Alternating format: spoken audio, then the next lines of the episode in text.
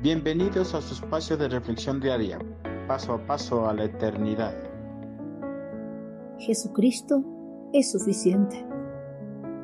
Algunas personas, pese a haber aceptado a Cristo Jesús como su Señor y Salvador, dudan de la suficiencia para alcanzar la salvación y la vida eterna. Muchas veces estas dudas son implantadas por las falsas enseñanzas de pseudo líderes religiosos, quienes tuercen el Evangelio para aprovecharse de los creyentes que no han logrado alcanzar su madurez espiritual. Un creyente inmaduro es capaz de creer cualquier enseñanza de su líder religioso sin hacer cuestionamientos. En sus enseñanzas heréticas, estos falsos maestros recalcan que el creyente tiene que hacer algo más para alcanzar la salvación completa. A los cristianos inmaduros que dudan de la suficiencia de Cristo para alcanzar la salvación, el apóstol Pablo les exhorta. Cristo es completamente igual a Dios y reina sobre todos los espíritus que tienen poder y autoridad. A ustedes no les falta nada, pues están unidos a Cristo. Colosenses 2, 9, 10.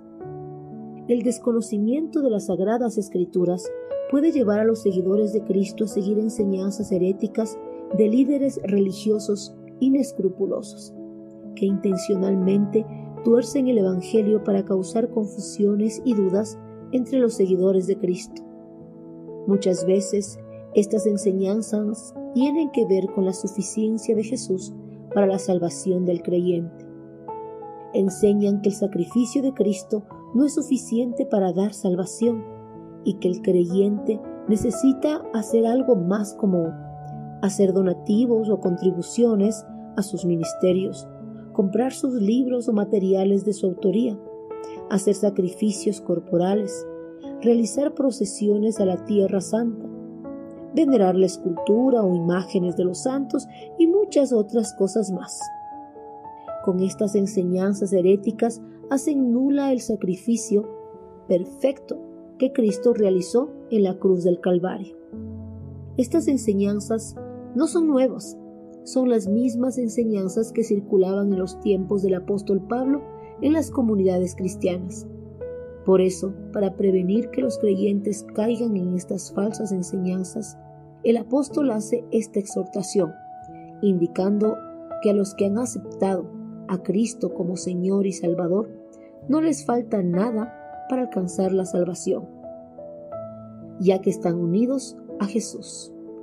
Los creyentes están completos en Cristo, tanto en su posición delante de Dios por la justicia perfecta de Cristo que les ha sido imputada, como la suficiencia completa de todos los recursos celestiales para la madurez espiritual.